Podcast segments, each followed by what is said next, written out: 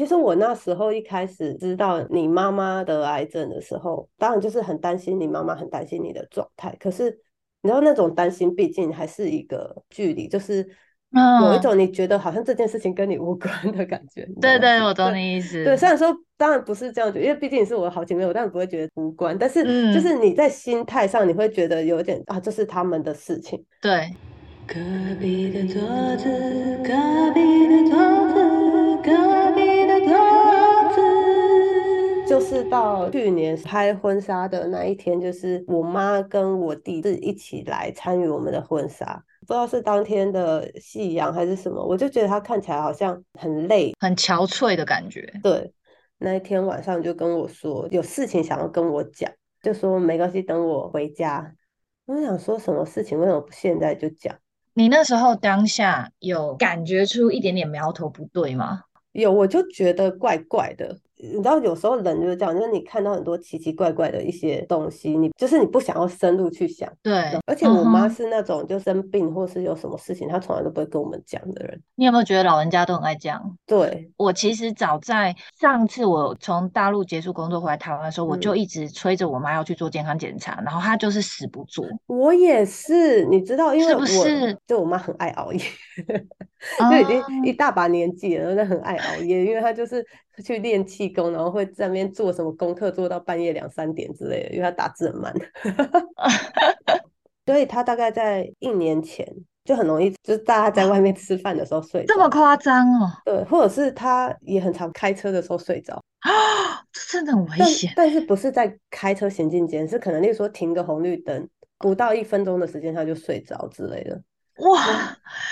所以我们那时候就觉得他的状态好像有一点点怪怪的，对对，然后所以我们就一直鼓励他去做健康检查，甚至我就说那我陪他去做，然后但是我妈就一直说他有去做那种健保的健康检查，都很正常，嗯哼。他说：“是不是你？我希望他生病，你知道吗？”我知道，我知道。然后反正他就一直死不去检查。我妈那时候让他去做检查，你知道他给我理由是什么？他说：“去做检查的话，知道的话，那不是就是你就会很担心啊？对，真的又怎么样？那就很担心啊。那你不知道就就不知道啊，这样不是更好？就是这种逻辑。但是真的不要有这种想法，因为很多东西就是越早知道，其实是可以解决的。真的就不用那么痛苦。后来我记得我知道的那天晚上是。我跟我未婚夫去打完球，然后回家的时候，我看到我的手机有一个未接来电，是我的姑姑打给我的。那时候已经十点十一点，很晚。然后，所以我心里就有一个感觉，觉得好像对劲，对，好像不对劲。然后我就打电话问我姑姑，就是说，哎，那所以就是我妈的状态，我们应该都知道了吧？这样之类的。然后想说，到底什么事情？我就觉得超级恐怖，然后我当时已经心里就觉得，感觉应该就是不是什么好事情，但是我又不晓得，对，所以我就后来我就一直拜托他，然后我姑姑就跟我说，我才知道说，哦，我妈她得了那个食道癌。那你你那时候听到当下第一个反应跟感受是什么？因为其实那时候根本不知道食道癌是什么，当然就是第一个就先做就是先 Google。嗯 嗯。然后一查就整个很崩溃，因为直到癌会发现，通常都已经是末期了啊。食道癌也是这样子，就对。所以它通常你会发现的时候，都是你可能已经 gay 掉或什么。其实正常人是不会没事抢到。我懂你意思，这状态跟我妈的状况很像，就是肺癌也是，就是肺癌通常嗯发现的时候都已经是晚期，因为肺部没有神经。然后因为像像我妈，她是她根本。到现在为止，他很幸运，他的肺，他其实他根本都没有喘或者是咳嗽，所以那时候我们听到他是肺癌的时候，大家都很惊讶，因为想说他的肺就就从来就没有咳嗽，就跟你跟你妈妈那种概念是一样，就是嗯没有任何征兆的这种感觉。我妈是说，她是从检查出来的前几个月，是她会偶尔吃东西会呛到。但就他不觉得怎么样嘛，一直到他最后是他连吞药丸都吞不下去的时候，他才觉得很奇怪，然后去做胃镜检查才发现出来的。哦，原来是这样才发现的，真的对，因为医医生就说他的食道看起来特别狭窄，然后所以才去给他做切片啊或什么的。那你后来你查完资料之后，直接大失眠？那一定的，我觉得很正常。因为那时候正好我未婚夫在我旁边嘛，然后我就一直跟嗯他讲说，没关系，没关系，这样你知道安慰他。但其实你在安慰自己。对，然后就是我安慰他完，然后回到家里我就崩溃大哭，就是一边跟他讲说没关系，好，我我做好心理准备，然后然后又崩溃这样。因为像我一开始我是有一点拒绝接受，你有经历过那个历程吗？就是因为你那时候也才刚知道嘛，你可能会当下是不是觉得应该还好，会有这种想法吗？因为我先 Google，所以我看到的都是非常不好的新闻，还有包含癌症，它其实最主要就是你要把那个癌细胞移除嘛。他们最彻底做法是动手术把它切掉。对，可是其实声带是就在食道旁边，你拿掉食道以后，你可能就在这辈子不能讲话。所以就算他活着不会死好了，也有可能会再也不能说话。这很沉重诶、我懂你意思。对，所以当时知道的时候是觉得完蛋了，就真的是哦完蛋了。我我我真的很懂那种感觉，就像我当时知道我妈那个情绪的时候，我也是觉得我的天塌下来了。当晚我就一直狂传讯息，因为我就很焦虑，焦虑到不行，我就一直狂传讯息问我姐跟我弟知不知道这件事情。嗯哼哼，然后后来才发现，啊靠，只有我不知道。你有没有一种被背叛的感觉？没有，因为我妈叫他们都不要告诉我，就是我妈是哦在我拍婚纱的前一天检查出来的，她也不想影响我们的心情，例如说拍照的心情什么的。哦，她很担心。当下其实是蛮挫折的，就是会觉得说，为什么这么重要的事情不跟我说？这件事情我后来就有跟我一个朋友有聊，然后他就有说，其实被爱也是需要练习的，哦，这句话好棒哦，这句话好美哦。就是我们都觉得爱人需要练习，可是没有想过接受爱、被爱这件事情也需要练习，很有哲他们那一辈已经很习惯，就是一直对子女付出，然后也很习惯逞强了吧？所对，以我很认同，就是很习惯逞强这件事情。就是你不觉得他们这一辈的都是一直忍，忍到他们就是受不了，然后被发现，他才会愿意讲，不然他就一直忍，他都不愿意讲，就不愿意去寻求帮助。对，然后所以那时候我朋友提醒我一个蛮重要的事情，就是另外一个方面来讲，也许我们不够成熟到让他相信他可以依赖我们，然，后所我觉我觉得这点很好。之后我就决定说，好，我要改变，成为一个让他可以依赖的人。后来隔天我回家以后，他边讲着家里的一些琐碎的杂事啊，还在讲话过程穿插一句说：“哦，我可能这个礼拜五要去住院了。嗯 就很轻松的那种感觉，好像不是什么大事的这样子讲，对？轻描淡写淡呃轻描淡写，哎，我在讲什么轻描 淡写，轻描淡写的讲。对，所以你那时候听到他轻描淡写的讲的时候，有没有觉得更心疼？我就觉得怎么会讲的，好像你要出个国度个假的感觉。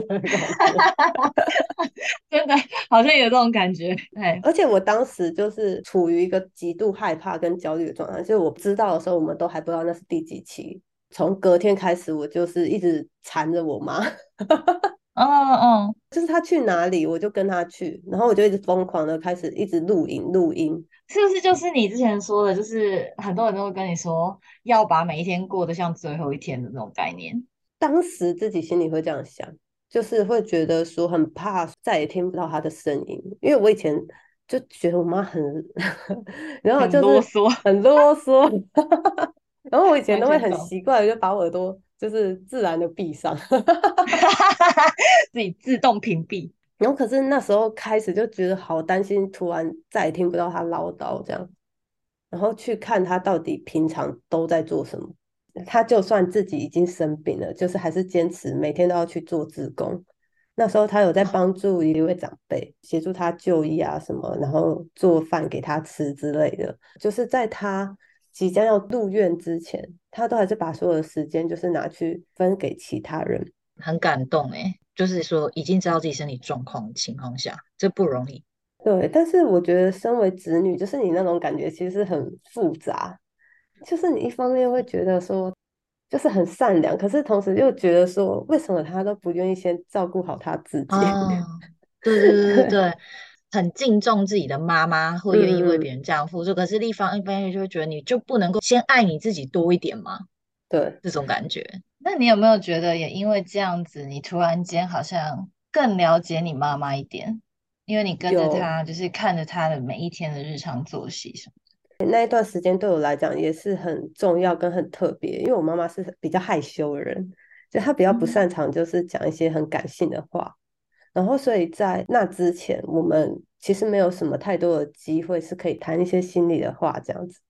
但是就是嗯在这个我陪他去做志工或者是拜访亲戚的路上，就会聊很多很多的东西。那嗯，以前都觉得这些故事就是你知道听到烦、听到烂，你不想再听了。觉得陈腔滥调这样子。对，可是你重新真的换一个心境去听他的时候，你发现就变得不太一样。以前我不能够理解他为什么要把自己搞这么忙、这么累，就是已经退嗯休的人，就是你还不能够好好的休息。我印象很深刻的一件事情是，其中有一亲戚，他就跟我说，他其实他爸爸过世以后，就是我妈妈每个礼拜他都会固定去拜访他，就说我妈妈是他妈妈少数还可以聊聊天的对象。我都起鸡皮疙瘩了，就觉得你妈很伟大，真的都起鸡皮疙瘩。在那一刻的时候，重新看待就是我妈妈她做的这些事情。对其实我发现，好像这是一另一个时间重新去认识你妈妈的过程。对，觉得在这个过程，我一直在重新思考，就是人生的价值到底是什么。以前都是会看着那种，例如说很高很远的梦想，非常崇高的意义啊，像什么拯救世界啊这种，然后 你真的有非常远高的志向，我从来都没有想那种事情。对，但是我觉得重新在他身上看见的事情，就是如果你好好的活着，让你身边的人都感到幸福，我觉得他就本身就是一个意义了。那是一种平凡的伟大，就是对，这些小事也可以很伟大。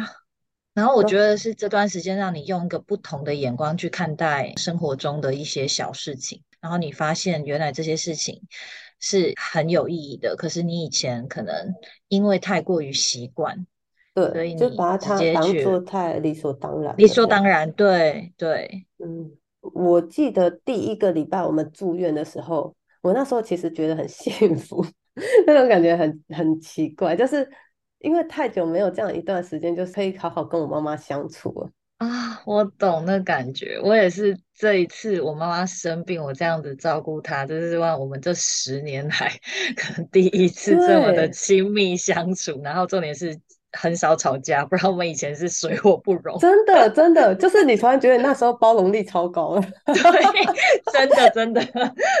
就会突然觉得，哎，不然他怎么样做，都觉得挺可爱的。我是没有到那么夸张啦，但是就 是就是会就是忍住，嗯，好，他是病人，就这样。对 对对对对，他住院以后嘛，我们一开始还有偷偷心里抱持着一丝丝的那个希望，就是啊说不定是定龄期，因为前面检查的时候，医生就说看起来还没有转移，完全看不太出来他有什么特别的异状，就是他也哦可以正常吃喝什么的。啊，像食道癌，它如果是还没有转移的话，它有可能透过胃镜，就是你也不用开刀，也不用做任何手术，你就可以把癌细胞取掉。哦，就是那个可能结节或什么的，然后就是把它直接胃镜直接切除这样。对，直接啊，刮掉就可以。啊哈哈，那个礼拜检查，我就记得我们每天一起很开心的去做运动啊，然后逛医院啊，每一层楼都去逛啊，然后聊聊天这样。嗯，我们也一直保持这样最乐观的期待。我记得是做到最后一个检查，就是正直摄影，医生就说已经转移了，转移到那个淋巴。对，那他转移到淋巴的状况，就是有说是身体的某一个淋巴而已，还是很多处的淋巴都转移？其实看起来是刚开始转移，就是还没有扩啊，散到很多地方。但我记得那时候他在跟我们讲这些事情的时候，我们都还可以开玩笑说啊，妈就说他以后不能讲话的话，那他就是可以学手语。你那时候有没有心想说，他以后不能讲话的话，就你就不用听他唠叨了，没有，就不用听他我那时候唠叨是想说，哦，我愿意一辈子听你唠叨，就是希望你可以啊？好，就反而相反。对，听到他转移的时候，你当下情绪是什么？然后因为我妈妈是跟我同时一起听到嘛，我心里非常震撼，然后就很想哭，可是我又很怕我妈的反应。因为我那时候我妈妈住院很严重的时候啊，你知道我全部的家人都跟我说什么哦，你一定要坚强，尤其你去看你妈的时候，绝对不能在她面前哭。我就觉得这件事超难，真的超难。我妈妈在当下，她的第一个反应就是，好，她就是她要积极的治疗。所以其实我心情是很两极的，一部分就是很震撼，他是得到四期，然后但是另一部分听到他要努力活下来的时候，我心里又是觉得很感动，很欣很欣慰，对不对？对。后来我们就是决定说走一走、散散步，那真是我人生中最漫长的一次散步。嗯，心情很五味杂陈啊。对，走的时候我妈妈就一直拉着我狂讲遗言。哦，那你那时候听到他讲遗言，你你的感受是什么？你知道我们当时都已经不把这件事情开玩笑了，你知道吗？这件事情好像是有可能会发生的，所以他在讲遗言的时候，我就也一边录。但是哦，你还录音哦，哇！我对，因为我们当时都觉得很怕他再也没办法讲话。哦，对对，主要是因为会没办法讲话，因为也不知道说做了放疗之后会不会影响到声道之类的。讲到最后，我真的是直接崩溃，就是我前面都还医生讲完，我都还忍得住哦。可是他一直拉着我讲遗言的时候，所以你就在他面前直接崩溃了。对我真的 hold 不住。我跟你讲，真的那些亲戚说什么你要 hold 住，那个真的太难。对，那真的，那真的蛮……哎，不过我想一下，我好像我到现在没有在我妈面前大哭过，我是没有。我有没有这个情绪，还是是说没有？我有，但是我我刻意忍住。但是我有，就是比如她那时候很严重的时候，我照顾她，照顾到我真的崩溃，我到医院外面的，就是窗户旁边大哭，哭到就是那个医护人员来拍我的背，安慰我说：“你还好吗？”哦，他们好暖哦，对，很暖，真的医医院的医护人员，我真的很感谢，他们真的很暖，就是他们还就是还拿卫生纸给我，然后就是安慰我，然后就跟我说没关系，你就好好的发泄你的情绪，然后就还跟我说哦，医院有什么心理智商的资源，你可以去问。其实我觉得他们每天面对就是这么多人的生病啊、走掉啊，然后他们还可以保持这样的同理心，我觉得超不简单的。真的很不简单，因为有一些病人他是非常的不配合的。我有遇到那时候住院期间有那个病人，就是就是会对医护人员拳打脚踢，还有骂太夸张了吧？对，就真的很不配。但是那个好像是他们也有点心理问题。就是真的，真的我们要很辛苦，真的要很感谢他们。真的，开始住院以后，真的是你会有很多新的压力，就是是你原本没办法想象的。像例如说，就是你的室友他如果情况不妙，你会压力很大。然后再来，你会有你不能去工作，不能做你原本想做的事情。然后医药费的压力啊，我原本已经要结婚了，然后我已经搬到别的县市去。然后可能我现在也不能去，就把我老公丢在其他地方，真的太可怜。对，可也没办法。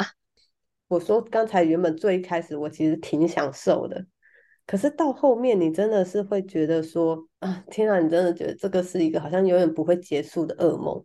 就你知道你也很痛苦，他也很痛苦，可是你又好像没有任何方法可以去调试他，你知道。对，而且我觉得那时候是在那个情况下，各方人马都会跟你说：“哦，你要休息呀，你要换手啊，你要去社交啊。”可是像我那时候的无奈就是，我没有人可以换手。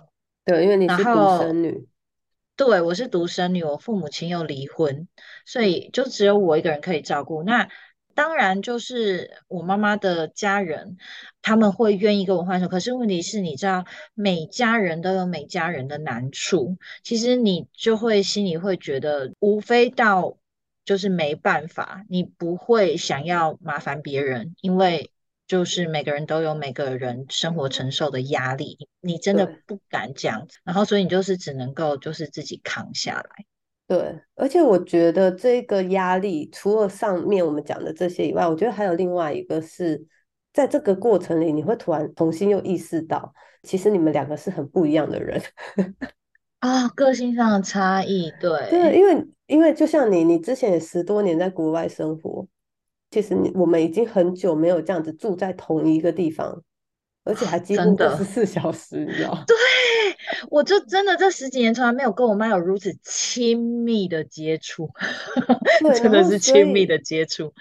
所以我觉得这个东西，除了像刚才讲你生活上的变动，还有工作上什么的，这些都其次哦。但是我觉得最难是你们两个已经是不同生活节奏的人，硬要绑在一起，生活的时候，真的压力很大。就那种生活中的一些磨合。对，所以我就记得到后面他出院的那一个月，我跟他的关系就慢慢的越来越紧绷，因为我觉哦，得那个东西不是单纯他生病或身体怎么样，到后面是你很容易会一些很多价值观的不同，冲击就在他眼里，我们好像都还是那个，就是永远都是那个长不大的小朋友这样。啊！我对，觉得我的状况跟你比较有点不太一样，就嗯是你是你妈妈会还是觉得你是个小孩子，然后我嗯。妈反而是在这段时间，就是嗯，她会一直跟我说，她觉得她觉得我长大了，所以她哦，就她觉得她的任务医疗，所以她才会说她就要对，放弃。治疗这样。对，他就觉得说，即便今天他离开，他也没有牵挂，因为他知道我已经成熟，然后他知道我会自己去寻找资源，就是从家里面其他的家人去寻找资源，或是跟他的朋友去寻找资源，所以他不必再担心我，就跟你有点状况有点不太一样。我觉得听到你说这个，让我想起我爸、欸，哦，怎么说？因为我觉得他你妈讲这句话的另外一个层面，可能会是他可能觉得自己没有那么被需要了，哦，对耶，有道理。对，他对可能觉得自己会担心自己成为你的负担，因为其实我爸之前就有讲过类似的话，就是他很怕他自己生病啊，然后变成我们的负担这样。对，我我觉得我妈那时候决定放弃治疗，可能有一部分是她很害怕她成为我的负担。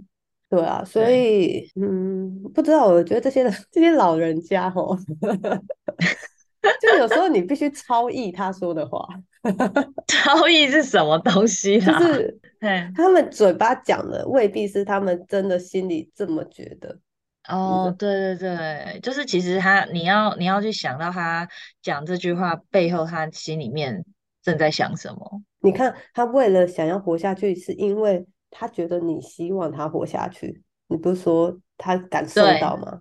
对对对，所以，其实就像我我妈那时候说，她想要活下去，因为她觉得她还想帮我们再做一点事情，嗯嗯，你知道吗？然后可能他们都总是把我们放在他们自己的前面。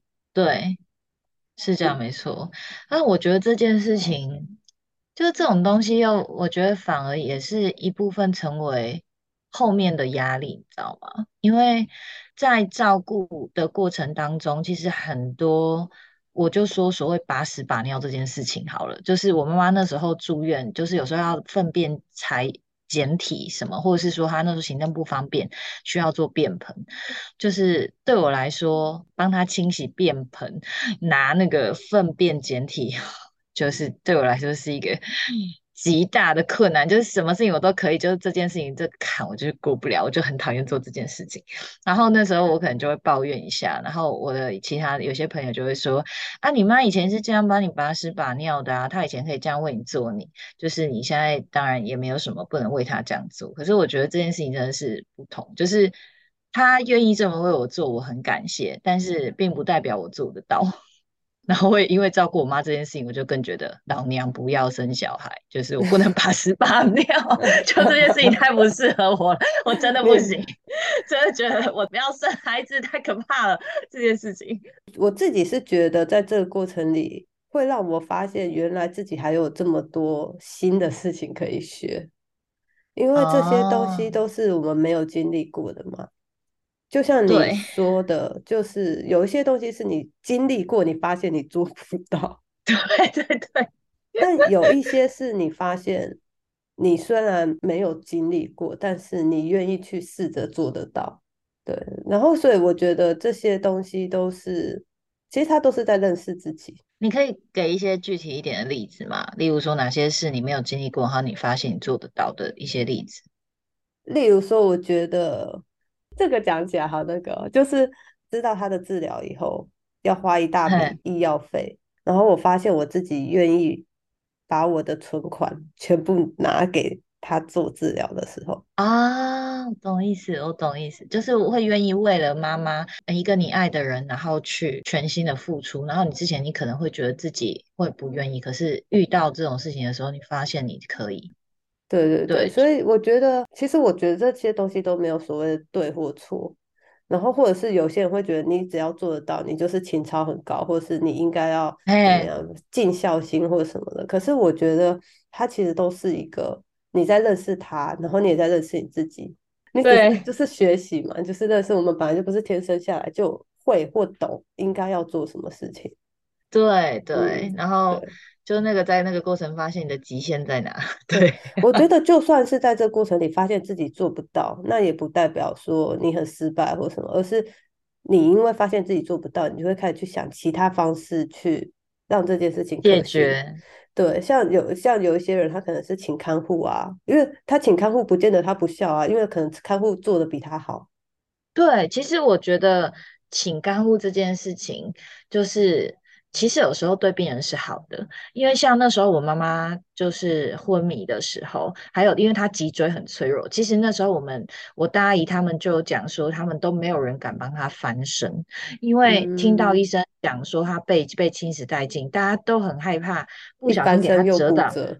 哎，对，所以就嗯像这种情况的时候，其实请看护是好的，因为看护他会知，他们有受过专业训练，他们知道嗯怎么帮病人翻身，他们比较会换尿布，你知道吗？就是这嗯，种对啊，哎，状况，我我觉得换尿布真的是，我还问护理人员说要怎么做，他就说啊，你对那个很难呢，就这样，对，他就哪有那你就？粘上去了，你就跟穿内裤一样。很难，好不好？没有，哦，我我是没有帮我妈换，我很庆幸，不然我真的觉得我克服不了那一关。但是我有上网去学，因为我那时候小孩就说你要先学一下，如果你哪一天就是用得到，他弄脏的要把它拿下来，我觉得那哦，个真的很难。你要怎。么样 弄得不会弄脏，很恐怖。我我光想就觉得很恐怖。但是说不定你现在觉得你不行，可是也许之后你就行了。啊，我不行，我连帮他分辨检采检体，我都已经，我真的都觉得我不想再经历，你知道吗？对啦，现在但是想起来都我只能说，就还栩栩是如生。就像我妈，她后来有做一个什么肠造口，就是要灌食。我一开，始也是看那个影片，都觉得天哪，怎么那么难？我觉得我这一定做不来啊什么。我每一次做之前，我都要按那个护护理师的铃，请他们来帮我看一下。但是对呀、后来也那个真的很可以灌的。超快的。我觉得我们扯远了。好，反正就是开始价值观有冲突之后，我们就是开始会比较容易吵架这样。哦，你要不要先讲一下你妈是怎么样嫌你，还是我跟你讲，那个嫌可能都是超级小的事情，例如说窗帘要不要拉开这件事情，我会把啊？窗帘习惯拉开，他是永远都要关起来，哦，因为他觉得家里很乱，很多生活上面。的生活上面的小习惯的不同。对对，两个是不一样。可是说真的，我觉得这些习惯没有所谓的对跟错。我我懂，我我跟我妈之前住在一起吵架也都是这种事情，对，所以你回想起来，你都会觉得这有什么好 吵的？可是你当下可以为了这件事情，就是吵到面红耳赤这样。我那时候就是很挫折，因为几乎是所有的事情，就是小到连窗帘要不要拉开这种事情，到大到要不要贷款，我要去贷哪一间，都可以吵。然后所以到最后，我就是很崩溃的说，就是他可不可以不要再闲了？就我做这些事情，我只是希望他开心。就是你会觉得说，你好像每一个决定都是错的，然后他又都不配合。哦，我觉得最重要就是他不配合这件事情，我真的超级感同身受。就是我那时候，我我到现在还是这么觉得啊，就是说，我会觉得你既然决定要积极接受治疗，OK，我懂你在过程当中很不舒服，你真，的没有食欲，你不想吃，但是 come on，你决定你要接受治疗，你再不舒服，你就是要吃啊，不然。你想接受治疗，你又不配合医生治疗，例如说你看完病回来，你又不吃，要让你去看医生看屁啊！而且你会我觉得说，好，你今天会生病，可能就是你的生活作息有哪里需要调整嘛，对不对？对可是你，又不调整，那我们现在花那么多钱、那么多时间去治疗，那目的何在？你知道？对对，你就会觉得那是要怎样？你要我最后很生气，我就会跟他说：好啊，不吃是不是？那你就饿死啊！我就真的很生你也气啊！太狠了吧！你这太我狠了啦。真的太生气，因为我真的就觉得，就是我我到底，就是我们我们两个常常讲的，我们到底为谁辛苦为谁忙，对不对？对就对真的，而且他是会他是会跟你生气的哦，他不是他不是就好好的对，讲，他是会跟你大发飙。你们就为嗯了，就是我觉得嗯，真的听太多例子，不是只有我们那种陪病者跟病患之间很常吵架的一个东西，就是为了吃吵架。真的。可是其实他们可能真的是很不舒服，然后吃不下去，因，为那个癌细胞它也会改变他的体质或者是他的食欲。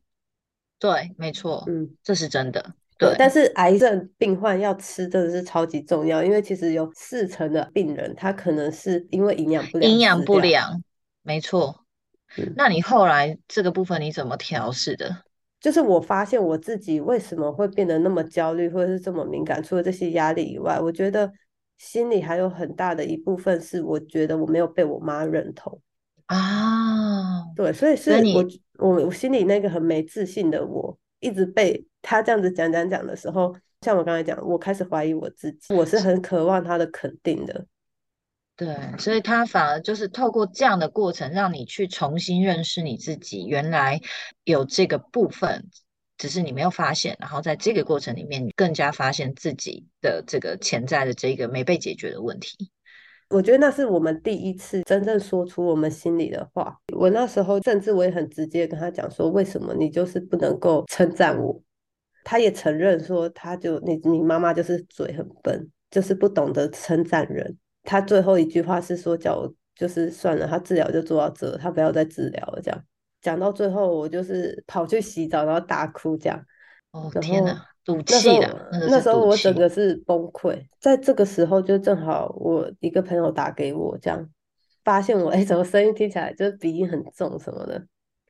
然后我后来就大概跟他讲了一下我们发生的事情。他那时候我觉得他提醒了我一些很重要的事情是，其实我知道我妈妈是爱我的，但嗯哼哼，是他是不会当面称赞我很好，但是他可能跟别人聊天的时候会聊到这件事情，所以他说我其实不需要透过他正面的肯定我，我才能肯定我自己。然后我觉得在这里，我觉得这件事情也超需要跟所有照顾者讲的，就是其实你们真的都已经做得非常好了。哦，真的，我觉得大家都很需要听到这句话，真对，的。所以我那时候我那朋友就一直告诉我说，他觉得我做得很好。你当下有没有泪崩？啪！我整个是觉得天哪，就是整个人瞬间被接住的感觉，因为当时我真的觉得好崩溃，我我我就是很像你那时候那一天，你不是发了一个贴文说啊，干脆我们一起去死一死好了。我那时候就觉得看，我好想跳下去，就直接掰。真的哦，好几度这样子，你知道吗？真的是被那种真的是被激到、被气到。他还提醒我一件事情是，其实你妈妈也很努力想要理解你，但是她不像我们这一辈，就是我们有这么多的资源可以去学习，可以去经历，所以她的限制会比较多一点。对对，他们有他们那一代所承受的那一种教育之下，还有他们认为身为父母亲他们应该怎么样，或是他们拉不下的那个脸。对，后来一挂上电话，我就被我妈叫过去，就反正我妈就先跟我道歉了。她也跟我讲她的真心话是，就是其实她也不知道花这么多钱治下去，到底还可以活多久。然后她很怕会成为我们的负担，这样子。对，我觉得你妈妈要开口愿意先跟你道歉这件事情，对她来说很不容易。对啊。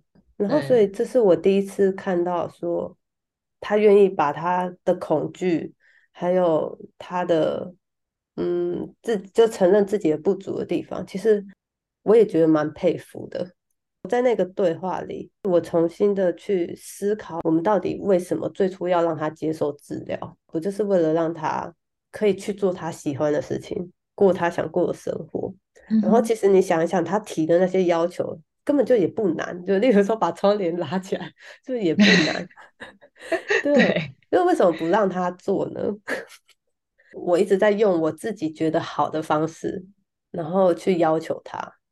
就是从那一天之后，我觉得我自己在心态上做一个蛮大的调整，就是我当时也跟我妈道歉了，然后我当下就有跟他说，其实我觉得我整个的焦虑啊，不是花了多少钱，而是担心说啊，我们已经决定要治疗了，但是你没有配合嘛。听到你想要治疗的时候，我们是超级开心，我们根本就不担心它会变成我们的负担或什么的。我我那天就跟他说，就是我觉得我明明这么爱你。然后，可是我却用这些话来伤害你，这样。然后我我不会再阻止你想做的事情，就是如果你想去做，我就会如果我可以做得到，我就尽量去帮忙你。然后你就不要担心这件事情，就好好的治疗这样。这件事情对你们母女两个都是一个很不容易的。然后我觉得很棒，是你们终于有这样一个契机，愿意。打开心去了解彼此的需要，都愿意去了解对方，并且为对方去做出一些让步跟跟调整。我真的觉得这个很棒。我有些朋友讲，或者是我看到一些分享，他们可能是啊，知道他们的家人离啊以后，就会很想要赶快去做很多留下纪念的事情嘛，例如说去旅行啊，或者做什么。但是我问了我妈以后。她对这些事情没有兴趣的人，就她也觉得哦，我现在身体比较虚弱，我不想到处跑来跑去，所以她其实是更喜欢跟家人在一起，然后或者是跟她的亲朋好友在一起。后面的方式，就我觉得我们反而是比较努力回到我们原本的生活状态。嗯，对，而且其实我觉得这个东西就是。我们常常都会去听别人的，觉得说好像哦，临终病人带他们出去走一走啊，这个好像就是他们要的。但是其实真的每一个人要的不一样，然后其实真的就是 case by case。所以我我觉得就如同我们之前所提到，我们这个 podcast 就是我们谈论的是我们的故事，但是它不代表。它是一个你要应用到你自己的身上或什么？不是，它就是一个每一个人有他自己不一样的需要跟需求，就每个人的故事都不一样。对啊，就是这是我们自己的经验嘛，对啊，我们自己的过程。但是当然，我们可能会有一些感受是重叠的。但是我觉得真的很重要的一件事情是在他生病之后，我们花了更多的时间去讲出彼此心里的想法。虽然说这个过程可能很痛苦，里面会有开心不开心，你没有想象过你自己可以这么温柔，但你也没想象过你可以这么的残忍。觉得透过这个过程里，你更了解了你的家人，你更了解自己。然后我觉得真的你要能够好好的去道谢，然后告诉对方你们的爱，那个爱。他可能不是单纯的只是说我爱你或什么，而是真的打从心里的去理解对方为什么要这样做。就像我刚才说，我们好像都在用自己觉得对的方式在对对方好，对方也是。对，可是对，对，真的对，未必那个我爱你是对方需要的，所以去理解对方真正需要什么，我觉得是一个很重要的事情，是一个很重要也是很难的一件事情。它不是那么容易，然后，但是我觉得只要你能够把这些事情心里的话讲开，我觉得那个未来的遗憾就会变少。对，我觉得这个东西也是我妈生病这段时间，很多人一直在跟我说，因为我有时候都会觉得说，如果他的这个事情就是不拖那么久，是不是对他对我都好？但是，就很多人就会跟我说，他们经历过，就是例如说，父母亲是因为意外或是什么的而离开的，就是没有好好的道别，然后其实那个往后的那个心里面的遗憾会是非常大。对啊，我我亲身经历。啊，对，对啊，嗯。你分享的其实更多是你跟你妈妈在这一段过程里面的这个了解。那我的 case 跟你有点不一样，但是我我也想要分享是说，我妈妈的家人让我重新去感受到家人之间的那个爱。因为我妈妈这个病，所以我们团结起来。因为在那之前，妈妈的家人之间，我觉得我们是有距离的。就是我以前其实说实在话，我觉得我不知道家是什么意思。就是在我的认知里，我。家就是我跟我妈妈两个人，我们就叫家。然后我也不觉得家人有什么重要的，直到这一次我妈出事，我人在国外，我才发现家人很重要。然后也因为这件事情，家人之间开始把过去的那些仇恨、那些那些误会，大家愿意放下，然后一起来面对我妈妈，陪我一起来面对我妈妈的事情，然后我去感受到我我的我舅舅舅妈阿姨们，就是原来他们这么爱我们。我们以前我跟我妈以前都会觉得家里面的人不爱我，但是。因为这因着这些事情，我才知道原来我们是被爱的。就像你说的，被爱是需要学习的，也需要把你的心打开，你才能够感受到别人爱你。我觉得我超级认同你讲的这些话，哎，真的，我超认同。对，所以，我我觉得从另外一个角度来看待我妈妈这个生病的过程的时候，其实，其实或许就是上帝用这样子的一个方式来让我能够在。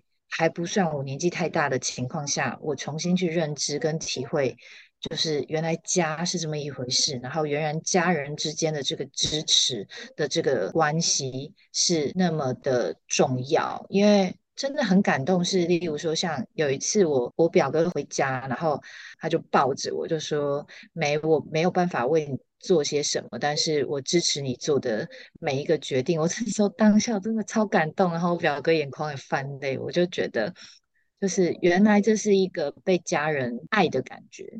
我觉得我真的超认同你讲这些。我因为之前工作关系，很多年我也都是到处跑来跑去嘛。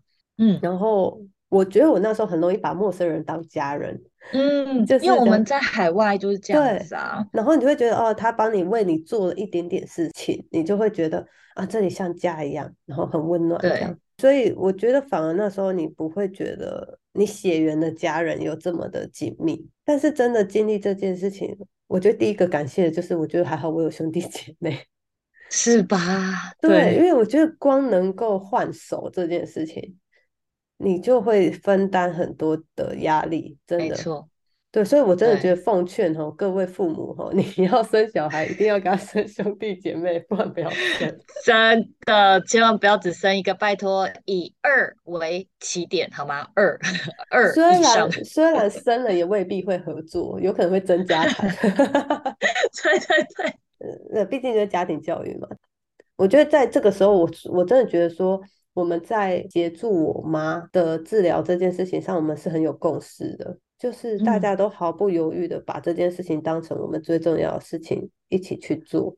然后再来就是你说到其他亲戚朋友，我觉得也是诶，因为其实很多都是以前都只有过年的时候会碰到，嗯，然后但是我妈生病以后，就很多人主动的联络我，都用各自的方法在协助我们、关心我们。然后我觉得，就像你讲，那就是你第一次感受到这种家人之间的爱。就是回想起来，我觉得今天可以坚持到现在，或是撑过那个最难熬、刚知道的那一段时间，真的是还好，身边有这么多人爱我们跟支持我们。对于一个病人或者是陪病者，很重要的一个东西就是你身边的支持体系，就是你这个支持体系一定要够强，他才有办法，就是让。嗯，一个家继续去运营了，不然很快，其实你真的撑不了多久。因为这个病人的生病的过程，还有家属去照顾这个过程，真的不是常人能想象的难熬。对，所以其实我觉得我们都还算是幸运的，真的。对，我也觉得，对，嗯，就我们聊了这个这两集以后。我觉得除了就是我们自己分享一些我们自己身为一个照顾者家属所看到的这一面以外，也是希望同样可能也正在面临这些事情的人，我觉得第一很相信你自己在做的每一件事情，就是不管这个病人他经历的这过程是不是起起伏伏的，就是你要相信你做的每件事情，只要是出自于爱，你要给自己多一点认同跟鼓励。真的，这这个真的很重要。对，然后再来第二件事情是，我觉得要努力的去跟外界求援。对，千万不要自己去承受，因为真的有一天你会发现你会垮掉。如果你不向外求援的时候，因为我觉得像我自己一开始的时候，我也会觉得说，好像家丑不可外扬这种感觉啊。我说的求援，是我把我妈妈的这件事情说出来以后，我发现身边很多有类似经验的朋友，他们给了我很多的经验跟建议。那所以那时候你就会比较有方向，可以去做一些心理的准备。因为我我发现我在情绪最低落的时候，我会有一种感觉，就是我不想讲，我不想讲，原因是因为我觉得没有人会理解我。